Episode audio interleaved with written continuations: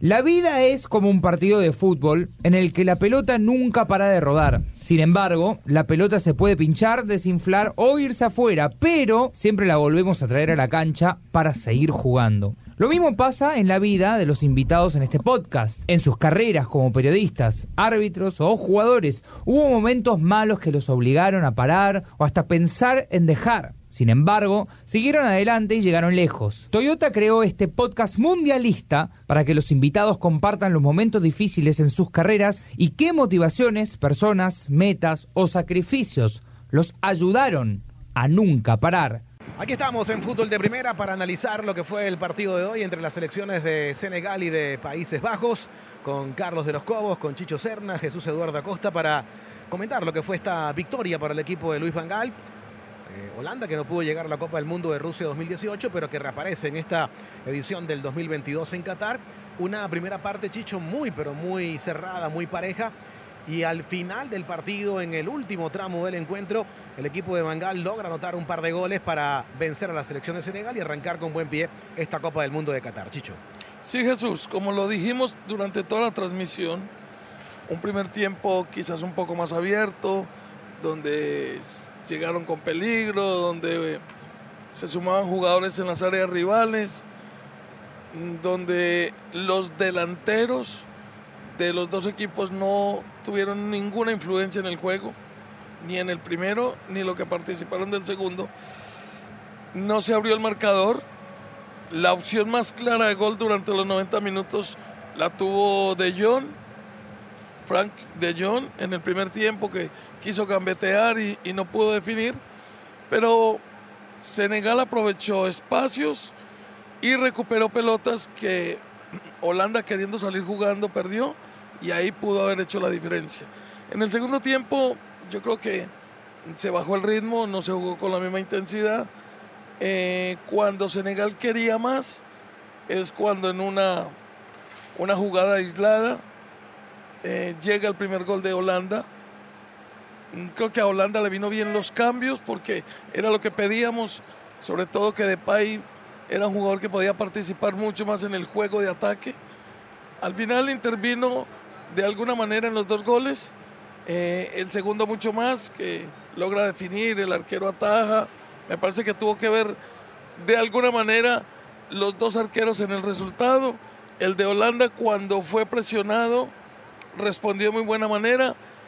El de Senegal, eh, Mendy, creo que falló en, en momentos puntuales y por eso termina siendo el ganador Holanda del encuentro. Duro golpe para Senegal, Carlos, porque controló bien el primer tiempo. Eh, dispuso de oportunidades en el partido, pero como tú señalabas en la transmisión, el arquero de Países Bajos marcó la diferencia para conseguir esta victoria. El arquero Andrés Nopper con intervenciones importantes, con tapadas importantes para mantener el cero en el partido. Después la ofensiva de Países Bajos logró marcar ese par de goles para dar la victoria al equipo de Luis Van Gaal. Totalmente de acuerdo con lo que dices tú, lo que mencionó Chicho. Yo siento que fue un partido muy nivelado en donde hablábamos de que los, los eh, dispositivos defensivos, por así llamarlos, eh, se impusieron a los, a los ofensivos.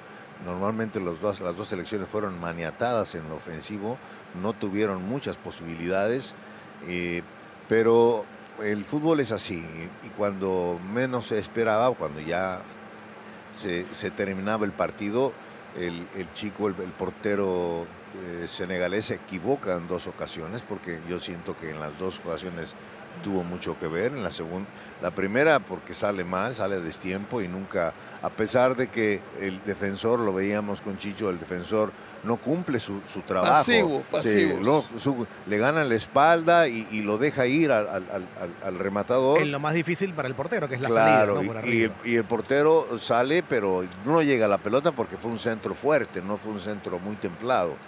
Y, y la segunda yo siento que sí se equivoca un poco más todavía porque no era una pelota tan, tan fuerte la que le dispararon, pudo haber rechazado como, dicen, como, como, saben los porteros que tienen que rechazar siempre a los costados, y él no, él, él- rechaza eh, casi casi al- hacia el frente y es aprovechado por el jugador de Holanda para definir el partido. Los latinos se están haciendo notar en todas las disciplinas y posiciones de poder en Estados Unidos, sin embargo, no llegamos hasta acá para parar.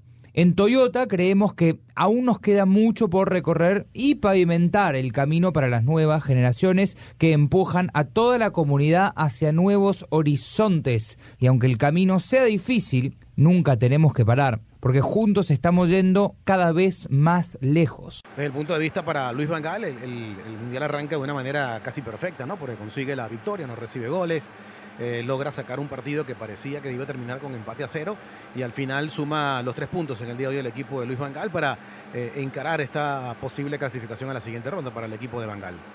Es así. Mm, yo creo que lo que viene es muy importante y es muy importante porque la próxima fecha se van a enfrentar los dos ganadores del grupo, mm. que marcaron dos goles, que no recibieron goles. Entonces va a ser importante. Si hay un ganador, casi que asegura o asegura la clasificación a la siguiente fase. Entonces, entre Ecuador y Holanda puede estar el primer clasificado.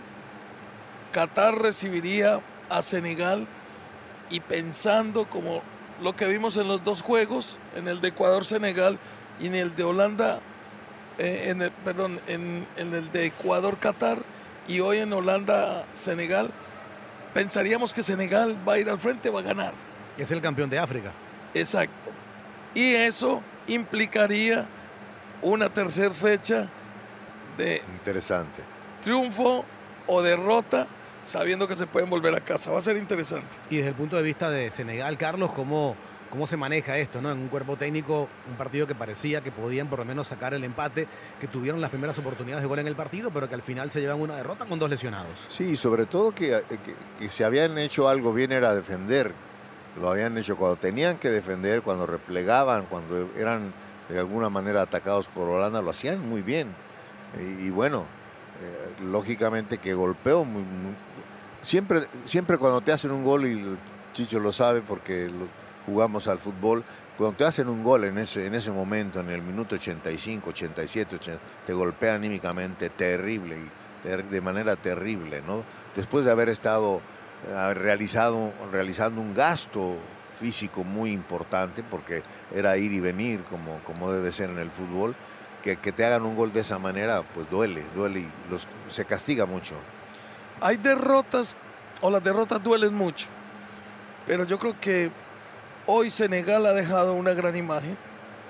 Pero perdió. A pesar de que perdió, sí.